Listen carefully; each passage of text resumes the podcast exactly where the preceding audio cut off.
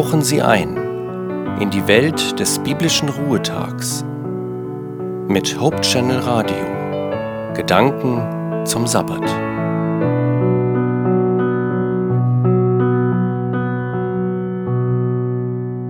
Willkommen zum Sabbatbeginn. Mein Name ist Christian Vogel. In der Bibel, im Alten Testament, im Buch der Sprüche, im Kapitel 3, in den Versen 5 bis 7, da heißt es, Verlass dich nicht auf deinen Verstand, sondern setze dein Vertrauen ungeteilt auf den Herrn. Denk an ihn bei allem, was du tust. Er wird dir den richtigen Weg zeigen. Halte dich nicht selbst für klug und erfahren, sondern nimm den Herrn ernst und bleib allem Unrecht fern. Ich lade Sie ein zum Innehalten, zum Nachdenken, Überdenken, vielleicht auch zum Umdenken.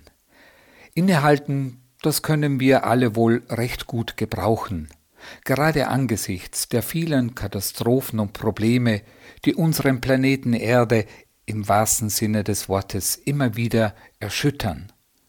Optimales Krisenmanagement sei da angesagt, meinen viele, doch inwieweit lassen sich Krisen denn überhaupt managen? Krisen treffen uns im Großen wie im Kleinen. Ob es sich dabei um Erdbeben handelt oder ob es sich um eine ganz persönliche Krise handelt, wie Trennung, Verlust des Arbeitsplatzes, Lieblosigkeit, Einsamkeit, Krankheit. Eine Krise nimmt uns mitten hinein in Fragen und Anklagen, in Angst und Sorge, in Traurigkeit und Verzweiflung. Doch was kennzeichnet eine Krise? Wie definiert sie sich?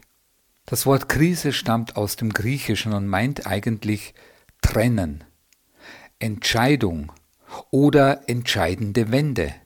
Damit wird schon deutlich, dass eine Krise zu einem Wendepunkt führen kann.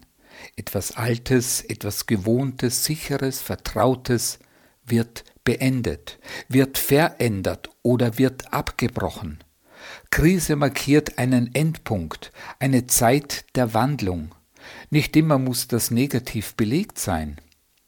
Meist lässt sich ja erst nach einer gewissen Zeit erkennen und feststellen, was eine Krise an Erfahrung gebracht hat, was durch die Krisenzeit gelernt, erkannt, bemerkt oder verändert wurde. Wenn der Mensch die Kraft und Fähigkeit hat, in der Krise nicht zu verzweifeln, nicht am Boden liegen zu bleiben, sondern sich aufmacht, nach dem Endpunkt einen neuen Anfang zu suchen, dann hat er schon einen großen Teilsieg errungen. Verzweiflung und Leid lässt sich selten durch gute Worte abschütteln. Doch die innere Einstellung eines Menschen macht sich auch im sogenannten Krisenmanagement bemerkbar. Der Mensch bleibt in kritischen Situationen selten auf seinem gewohnten Niveau. Er hebt sich darüber oder sinkt darunter, meinte ein französischer Historiker. Die Chinesen verwenden zwei Pinselstriche, um das Wort Krise zu schreiben. Ein Pinselstrich steht für Gefahr, der andere für Gelegenheit. In einer Krise hüte dich vor der Gefahr, aber erkenne die Gelegenheit. Doch fragt sich bloß, welche Gelegenheit sich in einer Krise erkennen lassen soll, welcher Nutzen daraus gezogen werden kann und ob es nicht naiv ist, gerade im Leid, in der Not einer Krise irgendeinen positiven Aspekt zu suchen. Wir sagen doch oft oder fragen, wo warst du, Gott? So oder so ähnlich läuft es immer wieder in Krisen ab.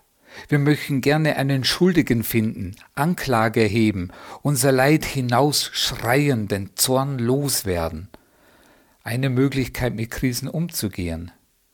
Dagegen steht die Haltung vieler Menschen, die gerade angesichts des unfassbar großen Leids zu einer ganz anderen Erkenntnis kamen und kommen. Wer bin ich? Wie sicher ist mein Leben? Wie schnell kann es zu Ende gehen und wie sehr brauche ich gerade heute, gerade in dieser Welt einen Gott, der ewig bleibt, der uns Menschen nicht verlässt, der treu und zuverlässig ist. Krise bedeutet scheiden, auch entscheiden. Wählen Sie Ihren Weg, damit umzugehen, bevor die nächste Krise kommt. Einen gesegneten Sabbat wünscht Ihnen Ihr Christian Vogel.